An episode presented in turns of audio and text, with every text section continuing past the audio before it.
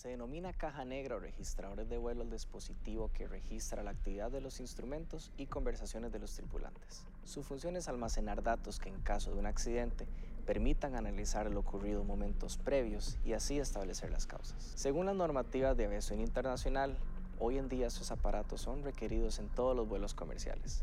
Gracias a ellos, 9 de cada 10 accidentes se pueden explicar. Hoy en día las cajas negras no son de color negro, son de color naranja y de forma cilíndrica para facilitar su localización. Su batería puede durar hasta 90 días y por lo general están ubicadas en la cola del avión que es el lugar más fuerte ante un impacto. Como dato curioso, el accidente de Malaysia Airlines ocurrido el 8 de marzo del 2014 aún sigue sin respuesta. Ha sido un tema de mucha controversia y la búsqueda más cara en la historia de la aviación, sin tener respuesta alguna. Mayday, Mayday. Mayday, Mayday.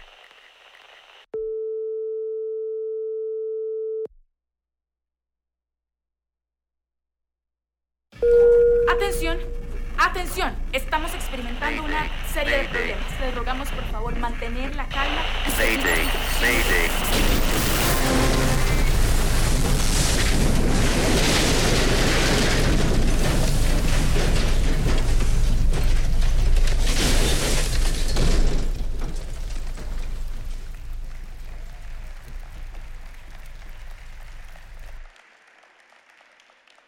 Me sentí como Michael Jackson entrando aquí. Lástima que no bailo igual. ¿Cómo están todos? Diga conmigo, me dispongo a ser enseñado y amonestado con el propósito de presentarme maduro delante del Señor. La gracia del Señor abre las puertas y el carácter las mantiene abiertas. Pues bien, lamentablemente todo llega a su fin y esta serie termina hoy. Espero que haya sido de mucho enseñanza y que les haya gustado, pero sobre todo que les haya quedado en el corazón y cada vez que viajen o vean un avión se acuerden de cada una de estas enseñanzas. Si usted no ha visto las anteriores, por favor le vamos a pedir que vaya a nuestros medios electrónicos y escuche las otras tres anteriores enseñanzas, porque son una sola enseñanza en sí, todas juntas, para que usted le saque provecho. Así que, ¿qué le parece si le damos un aplauso a todos estos muchachos y muchachas que son creativos para que pudiéramos enseñar de una manera diferente? Hoy vamos con la caja negra y vamos a estudiar un poquito hacer de ella para hacer la analogía o la comparación necesaria para darle una aplicación a nuestras vidas. Nada más quiero recordarles que estamos tratando de maximizar los campos aquí en el auditorio. Estamos probando varias cosas porque esto no es una ciencia exacta, así que queremos que nos ayuden y que puedan colaborar con los anfitriones cuando les dicen que se corran un poquito para la derecha, un poquito para la izquierda, para ver si logramos tener la mayor cantidad de gente posible cumpliendo las medidas todas a su cabalidad. Así que muchas gracias por su ayuda y su co- cooperación. Voy a leer tres pasajes bíblicos en o un pasaje bíblico en tres versiones. Después voy a hacer una introducción y después vamos a volver a este texto para ver cuál es el contexto en que este libro se escribe de Lamentaciones. Lamentaciones 3:40. Dice la 1960, escudriñemos nuestros caminos y busquemos y volvámonos a Jehová. La nueva versión internacional dice, hagamos un examen de conciencia y volvamos al camino del Señor. Y la Dios habla hoy, dice, reflexionemos seriamente en nuestra conducta y volvamos nuevamente al Señor. Así que vamos a tratar de hacer una comparación, una analogía con la caja negra.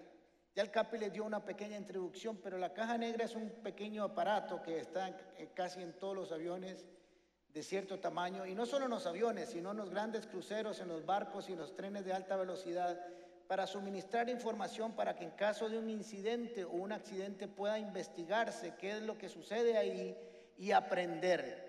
La idea no es buscar culpables, la idea es que se pueda aprender de cada incidente o cada accidente para mejorar y no volver a caer en el mismo error, ver cuál fue el problema del avión, cuál fue el problema de los pilotos, cuál fue el problema de la torre de control y ir mejorando para hacer de la aviación lo que es ahora el método de transporte más seguro del mundo.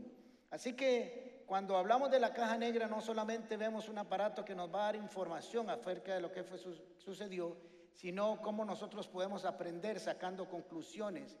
Die- nueve de cada diez accidentes aéreos o otro tipo son eh, descubiertas las causas acerca de esta caja Y nosotros deberíamos de tener una caja negra también, que por cierto no es negro, es anaranjada chillante o rojo chillante para que en caso de un accidente se pueda ver y localizar fácilmente. Para ver que nosotros cómo podemos aprender, cómo podemos mejorar, cómo podemos hacer para no volver a caer en el mismo error una y otra y otra vez. Si uno se, se pone a pensar si esto hacen las aerolíneas, si estos hacen los trenes, si estos hacen los buques, si estos hacen las empresas, ¿por qué nosotros como seres humanos y como cristianos no estamos constantemente revisando y abriendo esa caja para ver qué información tiene para que nosotros no volvamos a meter la pata en el mismo lugar? Aquí va a salir los años de más de unos. Antes había un programa que se llamaba Cándido Pérez. ¿Quién lo vio? Fue puña, qué montón de roquillos hay aquí. En ese programa el doctor Cándido Pérez tropezaba todos los días, cada vez que había el show, con la misma piedra, con el mismo escalón. Flora se reía de eso cada vez que lo veía por sorompo. Pero así somos más de uno de nosotros, ¿verdad? Tropezamos una, una y otra vez con la misma piedra. Así que tener un recurso espiritual, un recurso en la palabra de Dios, un recurso en el Espíritu Santo, una palabra de aliento de alguien nos puede ayudar a no volver a caer en los mismos errores y eh, tomar de las experiencias de nuestra vida y ponerles, podemos sacarle una eh, enseñanza para nuestras vidas. Así que tenemos que hacernos algunas preguntas que les voy a hacer yo a ustedes y vamos a reflexionar en ellas. ¿Cuántas veces nos hemos equivocado con la misma piedra, con la misma persona, con el mismo error? No levante su mano. Y eso se debe a que cometimos el error, caímos, nos accidentamos y en lugar de tomarnos un tiempo para analizar y aprender qué fue, dónde nos equivocamos, qué fue lo que sucedió, cuál fue nuestra debilidad, cuál fue el error, dónde cedimos a la palabra de Dios, volvemos a darle otra vez porque creemos que no, que fue lo que pasó fue por varas, pero no tomamos un tiempo para analizarnos y revisarnos. ¿Cuántas veces hemos cometido el mismo error o el mismo pecado una y otra vez y nos vemos afectados a nosotros y a otros y a los demás y no preguntamos cómo fue que hicimos o qué fue lo que hicimos para con los demás para mejorar en relación con ellos. ¿Cuántas veces nos hemos accidentado, hemos cometido errores y no nos tomamos el tiempo para analizar lo sucedido, preguntar, revisar, consultar y aprender? Yo quiero que revisemos un poco eso con respecto a la palabra de Dios. Conocer la causa o las causas de nuestros accidentes de la vida el origen de cada uno de ellos es fundamental. A veces es por negligencia, por orgullo, por pecado, por mundalidad o por torpeza y tenemos que descubrir de dónde vienen nuestros errores. Buscar un responsable no afuera, sino aquí adentro, porque es muy fácil culpar a los demás de nuestros errores en lugar de aprender de nosotros mismos, de aprender de lo que el Señor tiene para nosotros. Y después de un accidente nosotros tenemos que aprender a implementar medidas y, políticas en nuestra propia vida individual para no volver a cometer esos errores. Leímos en ese en Lamentaciones de 3:40 dice escudriñar o escudriñemos nuestro corazón. ¿Qué es escudriñar? Escudriñar es algo eh, examinar algo con mucha atención, tratando de averiguar las interioridades o los detalles más pequeños y profundos de nuestra vida. ¿Cuánto tiempo nos tomamos nosotros para hacer eso? Piense un momento, ¿cuántas veces de su vida ha sacado usted tiempo? Una, dos horas, tres horas, veinte minutos para decir, me acaba de llevar este zarandazo. ¿Qué hice mal? ¿Qué hice bien? ¿Dónde cometí el mismo error? Señor, dirígeme para averiguar dónde fue que me equivoqué. ¿Cuál fue el pecado que está en medio de todo esto por el cual yo una y otra vez y otra vuelvo a caer en lo mismo? Así que ese propósito tenemos que tenerlo todos en nuestra vida y casi que debería ser a diario, al final de cada día revisar cuál es nuestra conducta, nuestro comportamiento y nuestra dirección, a ver si estamos viviendo de acuerdo a la voluntad de Dios y si estamos aprendiendo todos los días para mejorar.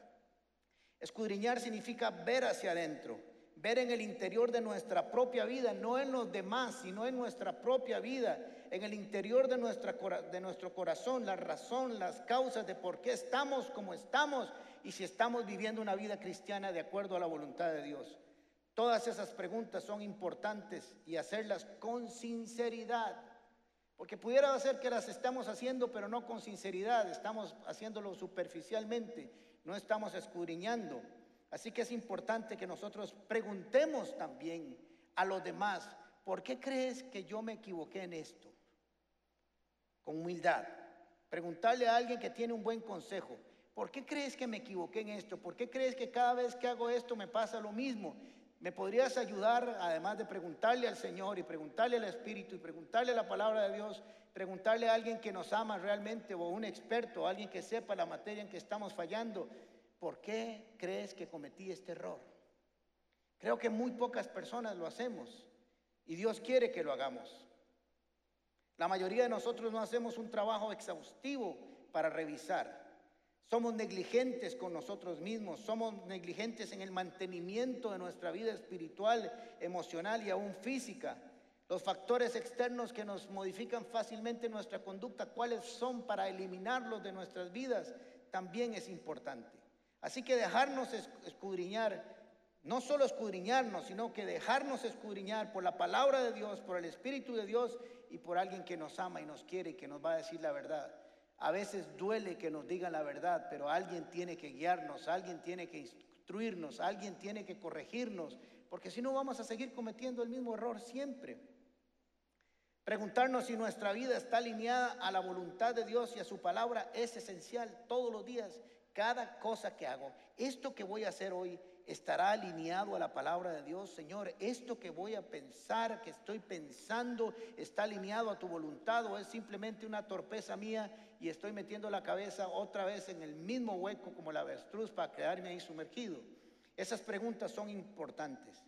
Y haciendo una analogía con las tres enseñanzas anteriores, Tal vez oíste las instrucciones de vuelo, pero no les pusiste atención, te dormiste, creíste que eran muchos viajes y que ya eso ya nunca va a pasar en mi vida. Y pasó. O tal vez pusiste el piloto automático y te dejaste ir y andas de la vida ahí en piloto automático viendo a ver qué pasa sin estar revisando tu vida. O tal vez se despresurizó tu vida, hubo una descompresión entre tu interior y exterior y te dormiste y entraste en un letargo espiritual todo eso tiene que estar pendiente de nuestra mente y nuestro corazón para mejorar cada día. De eso se trata esta analogía de la caja fuerte.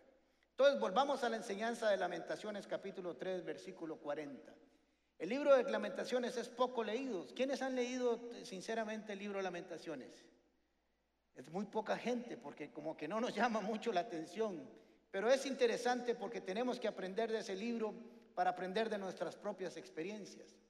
En el original, usted y yo leemos en el español lamentaciones, pero en el original, en la raíz, en el lenguaje original de las escrituras, en el hebreo en este caso, este libro debería llamarse así. Ay, me dolió.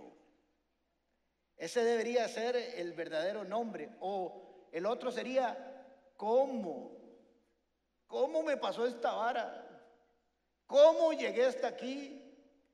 ¿Cómo? Ay, ay, ay, ¿cómo? Así, pero bueno, se tradujo en lamentaciones.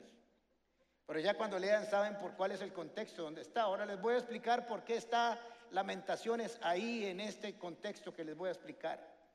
Israel venía caminando de la mano del Señor, pero como siempre tendió a olvidarse de él, tendió a olvidarse de sus mandamientos, comenzó a buscar a otros dioses se durmió, se despresurizó, no se puso la mascarilla, etcétera, etcétera, no oyó las instrucciones y de pronto está en una situación de emergencia.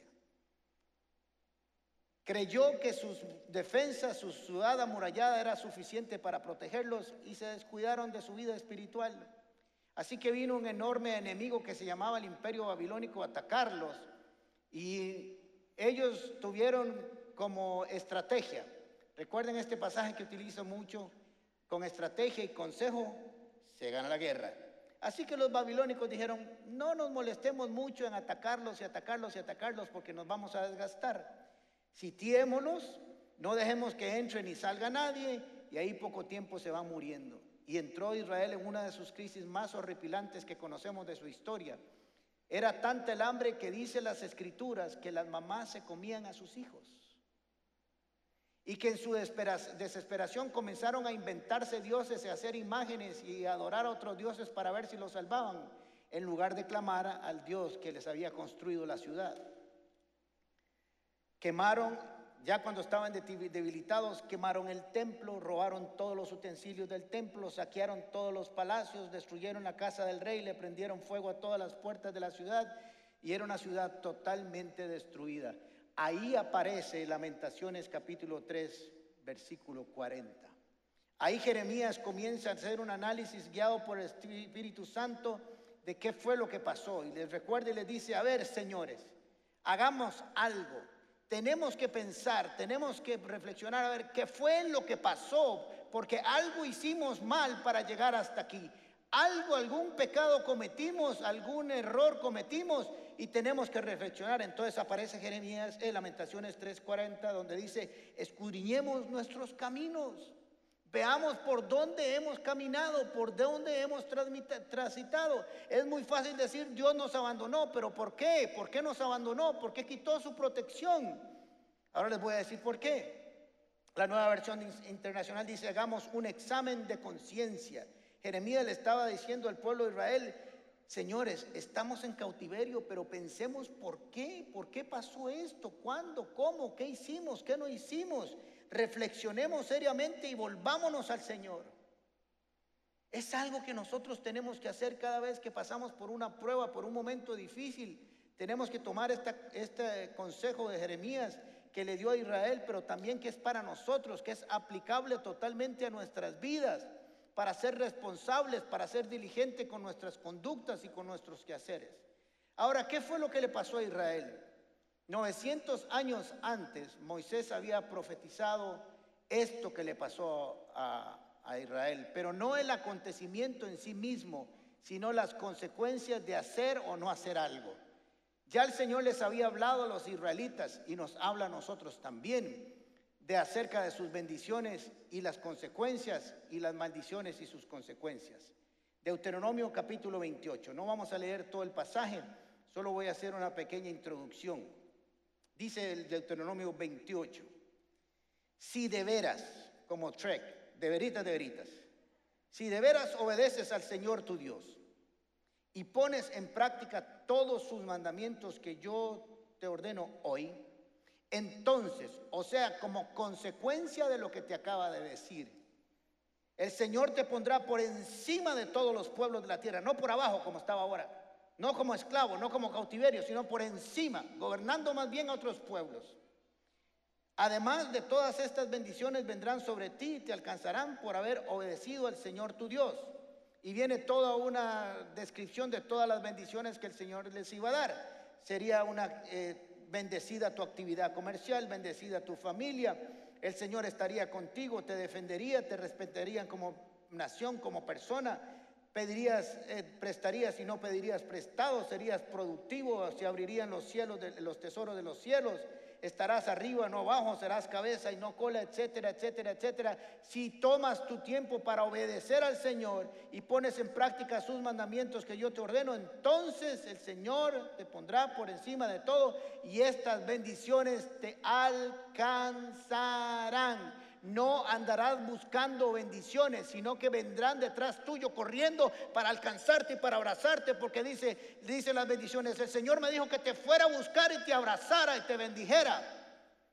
Pero nuestro error es que nosotros andamos al revés. Andamos buscando las bendiciones porque no andamos caminando por el camino del Señor, porque cuando caminamos por el sendero del Señor, sabemos que nosotros marchamos en obediencia, marchamos en fe y las bendiciones nos alcanzarán. La palabra de Dios dice, buscad primeramente el reino de Dios y su justicia y todo lo demás será añadido. Ese principio está en Deuteronomios capítulo 28. Pero tiene una condición. Hay un pacto de Dios aquí, pero hay una condición para que ese pacto se cumpla. ¿Cuál es? Obedecer y poner en práctica sus mandamientos. Capítulo 15, el capítulo 28, mismo capítulo, pero a partir del versículo 15. Pero si no obedeces al Señor tu Dios, ni pones en práctica todos sus mandamientos y leyes que yo te ordeno hoy, entonces vendrán sobre ti y te alcanzarán todas estas maldiciones. Y como diría aquel eh, comediante, y a la disconversa. Entonces serás maldito tu familia, maldito tu negocio, maldito tu estarás abajo y no arriba, serás cola y no cabeza, etcétera, etcétera, etcétera. Y usted me podría decir, pero pastor, nosotros estamos sobre, en la gracia ahora, en la fe. Es que no estamos hablando de salvación, estamos hablando de bendición. Son dos cosas diferentes. La bendición es el resultado de algo, es el fruto de un comportamiento, de una acción. Y la maldición también. Usted podría decirme, es que ese es el Antiguo Testamento, pero vamos a ver cuál es la ley que aplica para nosotros hoy. Gálatas 6, capítulo 7, versículo 8. No se engañen, de Dios nadie se burla. Yo quiero que nos quedemos aquí un momentito en no se engañen. No se engañe quién, no se engañe usted mismo. No sea tan... y ustedes le añaden ahí. No sea tan caballo. ¿Cómo pretendes engañar a Dios engañándote a ti mismo? Porque es imposible recoger donde no se ha sembrado. Es imposible sembrar aguacates si usted sembró naranjas. Es imposible. De Dios nadie se burla, dice ahí, versículo 7. Cada uno cosecha lo que siembra. El que siembra para agradar su naturaleza pecaminosa, de esa naturaleza cosechará destrucción. Y el que siembra para agradar al Espíritu, del Espíritu cosechará vida eterna. Dios no puede ser engañado. Querido amigo y amiga, no pretenda recoger algo que usted no ha sembrado. Por eso es importante que usted reflexione cómo vive, qué hace, qué piensa, cómo se comporta, cómo hace los negocios, cómo atiende a su familia, cómo es usted de hijo, de padre, de mamá, de abuelo, de ciudadano, cómo es, porque todo eso se te va a devolver, porque todo es una siembra y una cosecha en la vida, siempre. Me encantó leer, no sé si ustedes se dieron cuenta de un muchacho que era, no me acuerdo de qué lugar de Costa Rica, que entró con nota perfecta al TEC. 800 son puntos y le preguntaron y lo entrevistaron y dice, es que yo tengo un versículo bíblico que es el que me ha guiado, no me acuerdo cuál era, lo iba a recortar, iba a tomar en cuenta, pero yo dije, qué lindo un muchacho tan joven que le diga a un periódico nacional que su éxito está en que Dios es el que le ha dado inteligencia y sabiduría para hacer las cosas. Resultado de caminar de la mano de Dios. Entonces tenemos que nosotros aprender que si no reflexionamos constantemente, si no reflexionamos diariamente acerca de nuestra conducta, de nuestro quehacer, pudiera ser que sin querer queriendo, como diría el chavo, estemos metiendo la pata otra vez por no tomarnos el tiempo para reflexionar. Es interesante que Deuteronomio 28, versículo del 1 al 14, está lleno de bendiciones que Dios hace un pacto con esas, con esas bendiciones, o con nosotros los que caminamos. Pero el mismo Dios en el capítulo 15 habla de que si haces todo lo contrario, estas maldiciones te alcanzarán. No dice que Él mandará maldiciones sobre tu vida, dice que será el resultado natural de caminar fuera de sus caminos. Dios lo que quiere es que usted viva en Deuteronomio capítulo 28, versículo del 1 al 14. No que viva aquí, pero si vive aquí no puede usted recibirlo del 14, del 1 al 14 y vivir en el 15 en adelante. ¿Me siguieron? Y nosotros queremos vivir aquí, caminando por este camino, pero recibir las consecuencias del 1 al 15, del 1 al 14. Tenemos que tomarnos ese tiempo. Jeremías, inspirado por el Espíritu Santo, le escribe a los israelitas que no les gustó, por cierto, lo que le dijeron, lo metieron en un pozo para matarlo. Que aprendieran de las lecciones, que no cometieran los mismos errores, que buscaran a Dios y que Dios estaba dispuesto a restaurarlos si le buscaban de corazón y se arrepentían. ¿Sabe cuándo se arrepiente uno? Cuando es consciente de su responsabilidad en el proceso.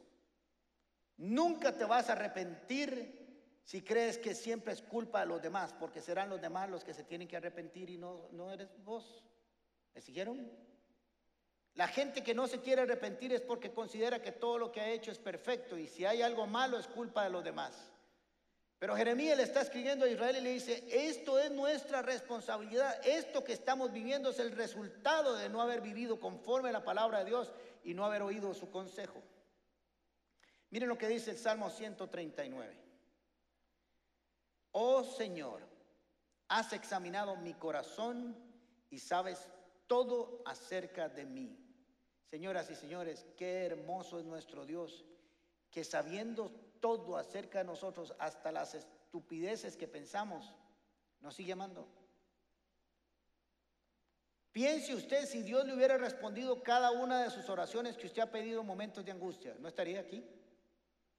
O la mitad del mundo no estaría mientras usted le pedía venganza contra mis enemigos.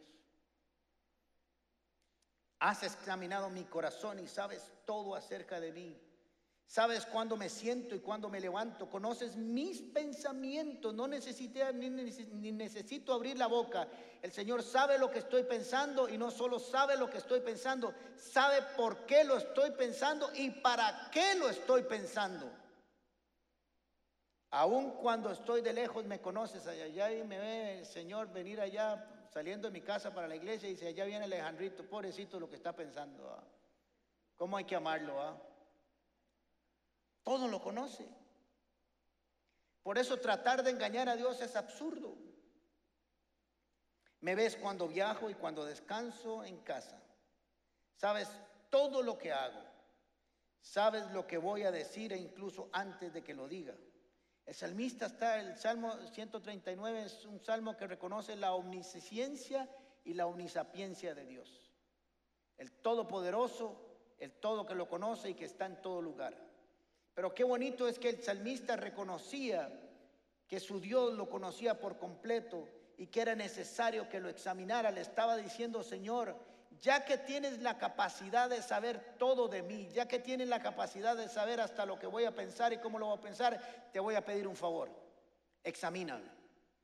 Pero no solo para ver qué hay ahí adentro, sino para que lo corrijas, para que lo transformes con el poder de tu palabra y tu verdad.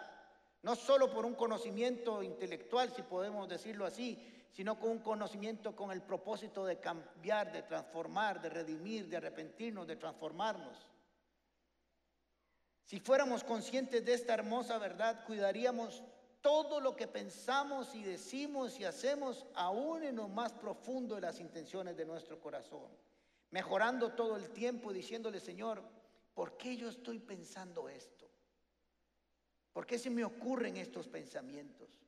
¿Por qué cada vez que necesito hacer algo siempre pienso de la misma manera para cometer el mismo error una y otra y otra vez? Escudriñame, Señor. En ese mismo Salmo 139, el mismo salmista dice lo siguiente, examíname otra vez, oh Dios, y conoce. Este término que está aquí es averigua, sondea, investiga mi corazón. Pruébame y conoce mis pensamientos los pensamientos que me inquietan, que me alteran. Señálame cualquier cosa en mí que te ofenda y guíame por el camino de la vida eterna. No estoy hablando aquí, no es el camino que lleva a la salvación, sino que camina en dirección a alguien que es salvo, a alguien que camina en el camino de la salvación, pero tiene que ver con los caminos de aquí en la tierra. Examíname, oh Dios. Usted sabe lo que es, si usted de corazón le dice al Señor, Señor, examíname, aquí estoy. Pero no solamente le dice que lo examine, sino que además le dice que lo pruebe, que le haga un análisis químico, un análisis espiritual para ver qué hay en ese corazón. Y que como conoce los pensamientos que me inquietan, señálame, o sea, puntualmente le diga, Alejandrito, esto en tu vida está mal. Esto en tu vida está bien esto en tu vida está pésimo y tienes que corregir esto, esto y esto y esto y esto, porque yo quiero bendecirte, pero mediante estas condiciones no lo puedo hacer. ¿Estamos dispuestos a ser escudriñados por el Señor y su Espíritu? ¿O tenemos miedo que nos diga algo que no queremos oír que nos va a doler? Pero recuerden este principio, es mejor el amigo que pega que el amigo que besa. Un amigo que te regaña por no venir a la iglesia, por ejemplo, es un buen amigo. Un amigo que te dice que no tomes tanto es un buen amigo, aunque algunos podrían decir que es un amigo religioso y que no quiere nada bueno para tu vida. Tan bueno es aquel que nos corrige como el que nos instruye, como el que nos guía, aún con firmeza. Examíname, oh Dios, y conoce todo lo que hay en mí. Pruébame, Señor. Conoce los pensamientos que me inquietan, que me perturban. Señálame cualquier cosa que en mí te ofenda y guíame por el camino. Buscar el efecto y las causas de todo aquello que nos estorba en el caminar de Cristo es fundamental para ser gente exitosa, para no volver a pegar con la misma piedra. Abrir esa caja negra y revisarnos toda la vida y constantemente cada vez que tenemos un incidente o un accidente para aprender de la palabra del Señor. La pregunta que hoy quiero hacerle a cada uno de ustedes, ¿estamos dispuestos realmente a que el Señor por medio del Espíritu y por la verdad de su palabra nos examine? Hay cosas que para sacarlas de nuestro corazón duele. Duele. Porque han caminado con nosotros demasiado tiempo. Son malas, pero han caminado demasiado tiempo con nosotros. Su raíz está profundamente arraigada en nuestro corazón y aún para arrancar algunas cosas malas duele. Saber pedir lo correcto, pedir lo adecuado. Miren qué interesante, porque cuando a Salomón el Señor le dijo, pídeme lo que quieras que te dé, que te lo voy a dar, no pidió dinero, no pidió fama, no pidió fortuna, no pidió gran ejército, pidió sabiduría. Porque Salomón sabía que usted con sabiduría lo logra todo. ¿Quieres lograrlo todo? Pide sabiduría, pero pídele al Señor un corazón limpio para que usted camine según Deuteronomio versículo del 28 del versículo 1 al versículo 14 y que usted se ubique caminar ahí para que lo alcancen las bendiciones. Salomón pidió lo correcto. Ahora, si usted quiere orar correctamente y saber que está orando conforme a la voluntad de Dios, ore de esta manera. Salmo 51, 10. Crea en mí, oh Dios, un corazón limpio y renueva un espíritu nuevo y fiel dentro de mí. Esto debería ser una oración diaria de cada uno de nosotros. Todos los días. Señor, crea en mí, oh Dios, un corazón limpio. Bienaventurados los de corazón limpio, porque ellos verán a Dios y renueva un espíritu nuevo y fiel dentro de mí, que mi espíritu, no el Espíritu Santo, porque el Espíritu Santo ya es limpio, santo y puro, es nuestro espíritu nuevo, nuestra forma de conducirnos, de pensar, de actuar, de vivir, de hablar. Si usted ora esta oración, es una oración totalmente bíblica y estoy seguro que el Señor la va a escuchar. Ese detallado y sincero inventario moral de nuestra vida para reconocer y edificar, e identificar nuestras faltas y pecados es fundamental para una vida de éxito y bendición. Mire lo que dice Proverbios capítulo 16, versículo 7. Cuando al Señor le agrada la conducta de un hombre, una mujer, por cierto, también, hasta a sus enemigos los pone en paz con él. Cuando usted camina, según Deuteronomios capítulo 28, versículos del 1 al 14, y las bendiciones lo alcanzan, vienen detrás suyo, lo que está adelante, aún lo que está adelante, si sus enemigos están adelante, el Señor los pone en paz con usted para allanar el camino. Y no hay oposición porque el Señor va adelante de ti cumpliendo sus promesas. Pero nosotros queremos primero hacer algunas cosas antes que estar en paz con Dios, antes de sembrar la buena semilla.